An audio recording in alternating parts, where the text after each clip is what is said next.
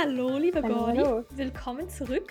Ja, genau. Also ich hatte Gordi quasi spontan nochmal gebeten. Eigentlich wollten wir heute schon über Leistung und Selbstwert sprechen oder die äh, Verknüpfung dessen. Und ich hatte sie aber jetzt gebeten, ob wir nochmal so eine, so eine kleine Fortsetzung zu letzter Woche, also zu dem Alleinsein, machen können. Wer die letzte Folge noch nicht gehört hat, sollte das vielleicht jetzt machen, weil genau, es bezieht sich jetzt, wie gesagt, so ein bisschen darauf.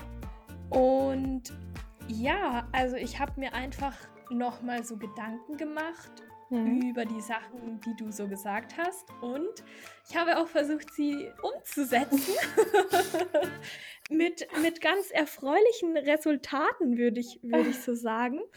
Und bin darüber selbst erstaunt. Ähm, genau, das ist, das ist eigentlich das, Okay. worüber ich dachte, man noch mal so ein bisschen reden kann, Ja. weil ich einfach nicht gedacht hätte, dass es wirklich so krasse Auswirkungen hat, Ja. muss ich ehrlich sagen. Und das eine ist, was du eben meintest, ist dieses, wenn man so morgens ohne Ziel in den Tag startet. Mhm. Und das ist was, ich habe das, glaube ich, ganz anders eingeschätzt oder aufgefasst, weil für mich war das eher so innerlich so, oh, ist doch toll, ist doch so eine große Freiheit, so, da müsste ich Ja. doch dann erst recht was machen, wenn ich, wenn ich alle Möglichkeiten habe. Ich kann das zuerst machen oder das zuerst oder das zuerst, Mhm. ist doch super, so. Aber faktisch funktioniert das halt bei mir Ja, nicht nee, so, bei mir auch nicht so gut. ich, ich schlürfe dann so in den Tag, nee, schlürfe nicht, ich schlurfe in den Tag und bin so, ja, und Ja. jetzt? Und irgendwie kriege ich dann nichts gebacken. Und zwar wirklich nichts, obwohl Ja. ich alles machen könnte und auch einiges tun sollte. Aber faktisch mache ich halt nichts. Mhm. So. Ja. Und das, das finde ich total krass. Also dir war das ja anscheinend irgendwie so klar. Ja, also ich merke das schon, dass wenn ich irgendwie, also, ne, wenn, wenn man schon weiß, was man am nächsten Tag vielleicht auch vorhat oder dass es irgendwie etwas gibt, dann, dann kann man damit irgendwie viel besser arbeiten, finde ich. Und wie du sagst, ansonsten so ohne komplette Struktur zu haben, kann es auf jeden Fall schwieriger sein, dann auch Dinge zu tun, die einem gut tun, aber gleichzeitig halt auch Dinge zu schaffen, die du schaffen möchtest. Ja. Ja, auf jeden Fall. Und das, das finde ich auch total interessant, weil genau so kleiner, kleiner Einblick irgendwie auch nochmal, weiß ich nicht, in Reha-Klinik oder ähm, ja, in, in den Klinikalltag, glaube ich, ist es auch, dass es immer total wichtig ist, Mhm. auch so eine Art Tagesziel zu haben für sich und irgendwie zu gucken, Okay. vor allen Dingen schon zu Beginn des Tages irgendwie zu reflektieren, gibt es irgendwas, was ich heute schaffen möchte und genau, und da halt dann auch so einen Prozess zu sehen. Mhm. Mhm.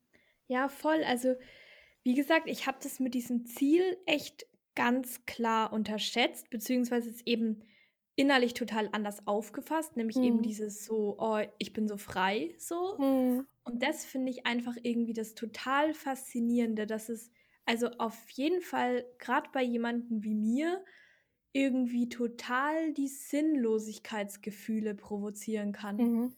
wenn Ja. ich so längerfristig kein Tagesziel habe. Also da geht es nicht um ein oder zwei Tage, aber Ja. so, wie es halt jetzt Ja. eigentlich durch diese Online-Uni und durch den Wegfall der sonstigen Freizeitaktivitäten im Großen und Ganzen Mhm. immer so war, nämlich so dieses, man steht halt auf und dann ist irgendwie alles bei Null und Mhm. man muss sich irgendwie überlegen, was man jetzt mit sich und dem Leben anfängt, so ungefähr. Und ich habe das aber, wie gesagt, gar nicht so negativ erstmal als Mhm. negativ erachtet.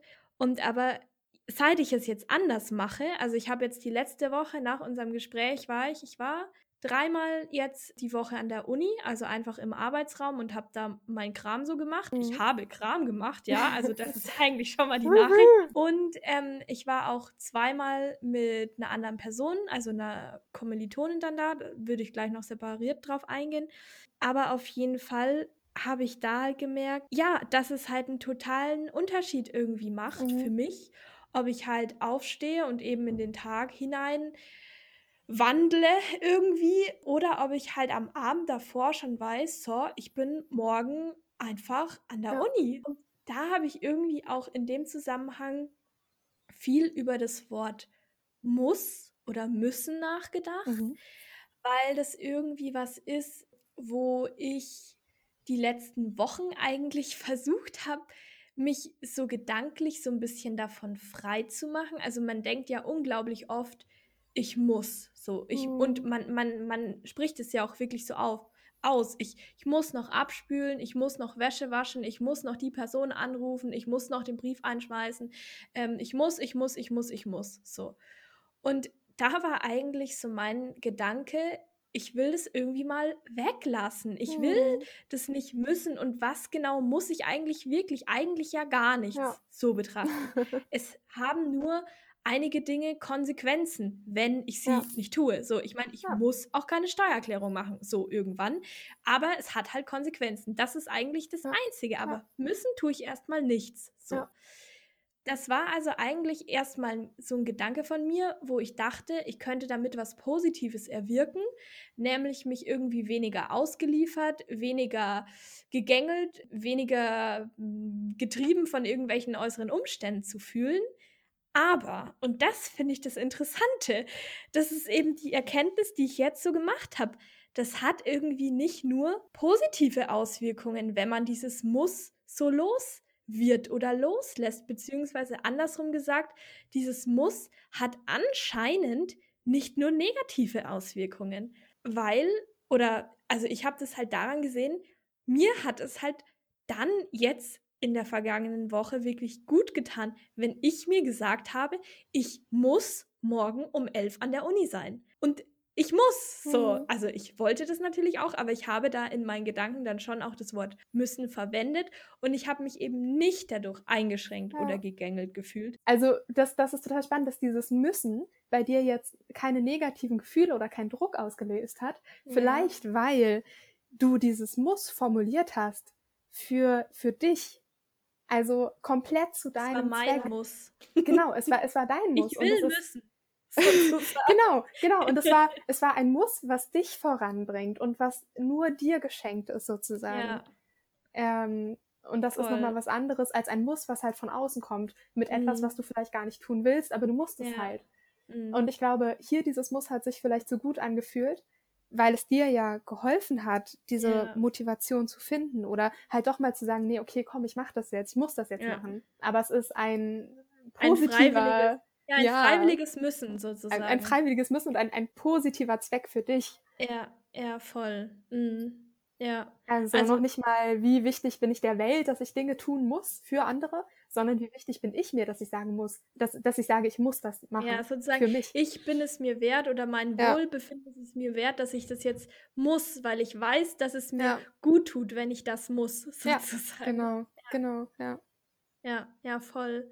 Und und was mir da auch noch irgendwie aufgefallen ist, und das passt eigentlich ja dann auch zu dem Thema, das wir auf jeden Fall dann vermutlich beim nächsten Mal ansprechen mit der Leistungsgeschichte, ist da einen Kompromiss auch in der eigenen Planung zu finden. Mhm. Also ich habe mir jetzt zum Beispiel vorgenommen, also die letzte Woche, äh, so gegen elf an der Uni zu sein. So. Und es ist ja per se jetzt erstmal wirklich nicht früh. So. Und am Anfang dachte ich auch immer so, ja, so ungefähr, wenn ich mir das jetzt schon vornehme, dann sollte ich mir mindestens zehn vornehmen. Kann doch irgendwie nicht sein, dass ich erst um elf an der Uni bin. So. Aber ich habe es halt irgendwie hingekriegt, damit zumindest so halbwegs zufrieden zu mhm. sein. Mhm. Und ganz ehrlich, wenn ich vorher überhaupt nicht an der Uni war ja. und es dann schaffe, um elf oder wegen mir auch um halb zwölf an der Uni zu sein, ist es für mich einfach eine ganz, also äh, Leistung ist schon wieder so scheiße, aber so, so ein Achievement würde man auf Englisch mhm. sagen, also etwas, das ich erreicht habe, mhm. so. Und ich meine, wenn ich dann von elf bis drei oder vier an der Uni bin und da wirklich was mache, dann habe ich auch echt was geschafft, ja. so. Und ich habe aber währenddessen auch immer wieder gemerkt, dass ich trotzdem bisschen unzufrieden war, weil ich ja erst um elf an der Uni war. Also das finde ich mhm. auch so krass, wie schnell sich das umdreht von so einem Gefühl so, boah, ich schaffe gar nichts. Ich wäre so froh, wenn ich es überhaupt irgendwie mal an die Uni schaffen würde. Und dann schaffe ich das zwei Tage und dann, äh, dann kriege ich schon wieder so ein Unzufriedenheitsgefühl, weil ich mir so denke, boah, ist doch auch irgendwie scheiße. Ich schaffe es erst immer um elf an die wieder Uni. Wieder ein ganz, ganz anderer Leistungsanspruch direkt. Ja, ja. voll voll schräg irgendwie, ja. Genau, also das, können wir bestimmt dann in der nächsten Folge noch mal genau super, erörtern. Super, wenn man, wenn man diesen Weg findet, mit dem man auch leben kann, ne? Voll, Selbst wenn dir dein voll. Kopf sagt, oh, du müsstest das und das und ja. das und du würdest am liebsten so, muss man gucken, ob, ob es einfach geht, realistisch. Ja, es ist echt so, ja, wirklich. Und dann so zu merken, okay, elf funktioniert für mich oder zwölf. So, aber das funktioniert für mich. Und wenn ich mir halt da das Ziel zu hoch setze und sage, ja, ich will jetzt um 10 da sein und dann penne ich halt bis 10, so, weil, keine Ahnung, ich nachts irgendwie nicht schlafen konnte. Und dann bin ich schon wieder so, ja, toll, jetzt habe ich es bis 10 nicht geschafft, jetzt brauche ich es auch gar nicht mehr probieren. So mhm. ungefähr. Also so, da ist es für mich, glaube ich, echt besser, die, äh, also die, wie sagt man da, die Messlatte ein bisschen weiter unten anzulegen, mhm. so, und mir dann was auszusuchen oder was vorzunehmen, was ich wirklich gut schaffen kann. Selbst wenn ich bis 10 schlafe, kann ich so um 11 an die Uni schaffen, so. Dann kriege ich es halt hin, weil ich mich halt irgendwie nicht stresse, aber es ist trotzdem ein, also es ist dann trotzdem anspruchsvoll genug für mich, das will ich sagen, einfach an die Uni zu kommen. Sozusagen. Ich glaube, glaub, das ist ganz, ganz wichtig, was du ja auch schon angesprochen hast mit der Messlatte, mhm. dass die einfach flexibel ist. Ne? Ja. Also, dass du, dass du, wenn du merkst, es läuft gut, dann kann man ja auch ausprobieren, ob man vielleicht noch mehr schafft, was man gerne machen würde, wenn das etwas ja. ist, was man gerne so machen würde. Aber wenn es nicht geht, dann, wie schon gesagt, auch die Messlatte, wenn es geht, wieder runterzuschrauben und zu sagen, okay, nee, das ist vielleicht noch nicht, kann ich noch nicht so gut, dann ähm, genau, dass man da einfach diese Flexibilität hat. Ja. ja. Mhm. Zu dem, zu dem davor wollte ich auch noch was sagen, und zwar mit dieser, also Abwechslung mhm. von, von Freiraum und in den Tag leben und strukturierter Planung sozusagen. Also hattest du ja auch beim letzten Mal schon so gesagt, dass es halt, wenn es einzelne Tage gibt, die so, die so total locker beziehungsweise also locker gestaltbar sind, beziehungsweise einfach nicht geplant sind, dass es halt dann total schön ist und man das halt so nutzen kann. Aber wenn es halt zu viel ist, dann kann man es halt nicht mehr. Und es geht halt um diese Balance. Wenn ich ja. nur noch durchstrukturiert und durchgetaktet bin, bin ich gestresst, es ist zu viel, ich habe zu wenig Freiraum, mich irgendwie kreativ auszuleben und irgendwie mich auch innerlich so zu entwickeln sozusagen. Aber auf der anderen Seite, wenn ich nur noch diesen Freiraum habe, dann bricht auch alles über mir zusammen. Ja. Also bei mir zumindest, weil ich das dann nicht schaffe, so out of the blue irgendwie mich da so zu strukturieren. Also ich übe ja es ja jetzt, ich lerne es auch und es funktioniert ja offensichtlich auch. Aber es geht halt um, um diese Balance mhm. sozusagen zwischen ja. Struktur und Freiraum. Und wenn, wenn es halt von außen sozusagen nicht vorgegeben ist oder initiiert ist oder so, dann, dann muss man es halt wirklich, oder ich zumindest, selber hinkriegen ja. im, im Namen des Wohlbefindens oder sowas. So. Ja, ja, auf jeden Fall. Das finde ich ist nochmal wichtig irgendwie zu betonen, dass es nicht zwingend natürlich immer ein Ziel geben muss ja. oder etwas, auf das du hinarbeitest, sondern ne, da kommt es immer irgendwie auf das richtige Maß an. Mhm. Es ist, kann total belastend sein, wenn man das Gefühl hat, ich muss, oder wie, ne? Genau, belastend sein, dass man irgendwie denkt, ich muss etwas tun. Ich habe das und das Ziel, das, das einen so treibt. Mhm. Und genauso wie das aber ja hilfreich sein kann, um sich zu strukturieren, um irgendwie auch Energie zu schöpfen, um vielleicht dann die Zeit, in der es auch mal kein Ziel gibt, viel besser genießen zu können mhm. und sich da viel mehr ausleben zu können. Das, das muss beides halt in einem guten Verhältnis sein. Das heißt, lass es auf jeden Fall zwei, drei Tage auch sein, zum Beispiel, wo du vielleicht so einen festgelegten Plan oder ein Ziel nicht hast. Das kann total produktiv sein. Voll. Also auch, ne, die kreativsten Ideen kommen dir, wenn dir langweilig mhm. ist. Und, und genau, und ich finde, es sollte einfach nochmal betont werden, dass da auch auf jeden Fall das richtige Maß, glaube ich, ausschlaggebend ist. Mhm. Auch für beide Seiten wichtig. Einerseits, dass du auch eine Zeit hast, sozusagen dich auszuruhen, einfach in den Tag hinein zu leben, in dich vielleicht auch hineinzuleben, was dir dann wiederum hilft, zum Beispiel den nächsten Tag mit einem Ziel besser zu bewältigen. Und andersherum ist es halt aber, wie schon gesagt, wenn du diese Struktur und diese Ziele hast, die geben dir natürlich Motivation. Und ich glaube, dass man sich bewusst ist, was habe ich für eine Motivation, das ist total wichtig, um einem auch natürlich Energie dafür zu geben. Und genau, also beides ganz, ganz wichtige Aspekte. Mm. Ich hatte noch einen Punkt sozusagen. Mhm. Dann habe ich alles und den finde ich nämlich auch nochmal echt, echt erstaunlich. Also ich war, wie gesagt, letzte Woche dreimal an der Uni ähm, zweimal mit eben einer Kommilitonin und einmal alleine. Und ich hatte einfach, während ich da saß, ein ganz anderes Gefühl. Weißt du, Und das finde ich so faszinierend, wie man so ein Mhm. starkes Gefühl von Verbundenheit, von Gemeinschaft, von Zusammensein haben kann, wenn nur jemand neben einem ist. Und im Ja. Kontrast dazu habe ich mich halt bei, also an dem Tag, wo ich halt alleine war, irgendwie halt da einfach gar nicht so gut gefühlt. Aha. Und ich finde es irgendwie so faszinierend. Und ich, ich habe mich halt gefragt, ob es daran liegt, dass es wirklich, wie soll man sagen, also wirklich einen, einen erfahrbaren Unterschied in dem Sinne macht. Also dass das andere, keine Ahnung, wie man das jetzt beschreiben soll, andere Schwingungen, sage ich jetzt mal so sind, wenn da noch jemand Ja. ist, also mit dem ich da gerne bin. Oder, Ja. und das ist meine zweite These, oder ob das im Prinzip mehr oder weniger ausschließlich an meiner Bewertung liegt. Also an einer latenten Bewertung. Nicht, dass ich mir die ganze Zeit denke, so in Dauerschleife, oh, da ist jetzt niemand, oder ist jetzt niemand, oh, ich bin allein, oh, ich bin allein. Aber dass es in mir vielleicht so abläuft, weißt du, Mhm. ohne dass es mir bewusst wird. Und dass ich mich dann deswegen viel schlechter fühle, als wenn jemand da ist und ich vielleicht auch ohne dass ich das bewusst merke, in mir die Dauerschleife habe, oh, voll schön, dass ich heute nicht allein bin, oh, voll schön, dass heute jemand da ist. Und dass das Mhm. dann im, im Gefühl so einen ganz krassen Unterschied irgendwie macht. Aber es, es ist ein ganz krasser Unterschied. Ich Ja. frage mich halt nur echt, woher der kommt. So. Ist es sozusagen Placebo ist, oder ist da wirklich Ja, sozusagen. Also- Ja, im Prinzip ist es so. Ist es, ist es Placebo und Nocebo oder ist es wirklich eine Wirkung und eine nicht vorhandene Ja. Wirkung? So. Ja, weil wenn du allein schon ne, mit so einer ganz anderen Einstellung dann halt in diesem Raum sitzt und Mhm. wie du sagst, das vielleicht die ganze Zeit irgendwie bewusst, vielleicht auch unbewusst wahrnimmst, dass du es schön findest, dass du gerade mit jemand anderes in dem Raum bist, dann denke ich, hat das auf jeden Fall einen Einfluss darauf, Ja, schon, wie gut du dich insgesamt fühlst und vielleicht auch dann, wie gut du arbeiten Mhm. kannst. Wie, wie gesagt, das mit dem Arbeiten hat in beiden Fällen gut funktioniert.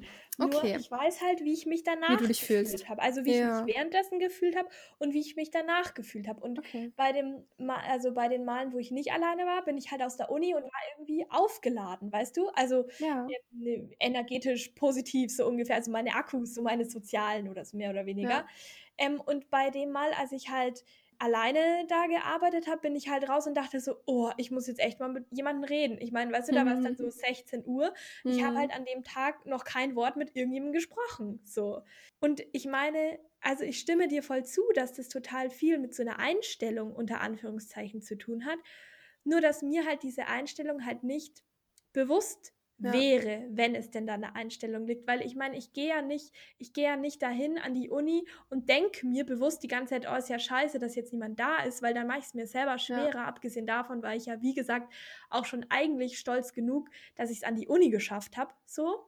Ähm, und wenn, wenn es mir möglich wäre, mich irgendwie innerlich anders zu briefen, sodass ich mich dann nicht so fühle, wie ich mich dann fühle, wenn da niemand ist, so nicht alleine da sitze, dann würde ich es tun. ja. Aber offensichtlich kann ich es nicht oder noch nicht oder wie auch immer. Aber ich glaube, das ist auch was total Individuelles und das ist ja auch erstmal, also es ist überhaupt ja nicht schlimm, zu irgendwas eine Einstellung zu haben, bewusst oder unbewusst. Mhm. Es ist halt, wenn du jetzt zum Beispiel ein sehr starkes Bindungsbedürfnis hast oder so ein soziales Bedürfnis, dann ist das ganz, ganz logisch, dass, glaube ich, dass wenn du auch mit einer netten Person vielleicht ähm, in einem Raum sitzt, dass sozusagen du als Mensch dich einfach bewusst oder unbewusst darüber auch freust, oder dass Freust, es ja. dir damit besser geht. Mhm.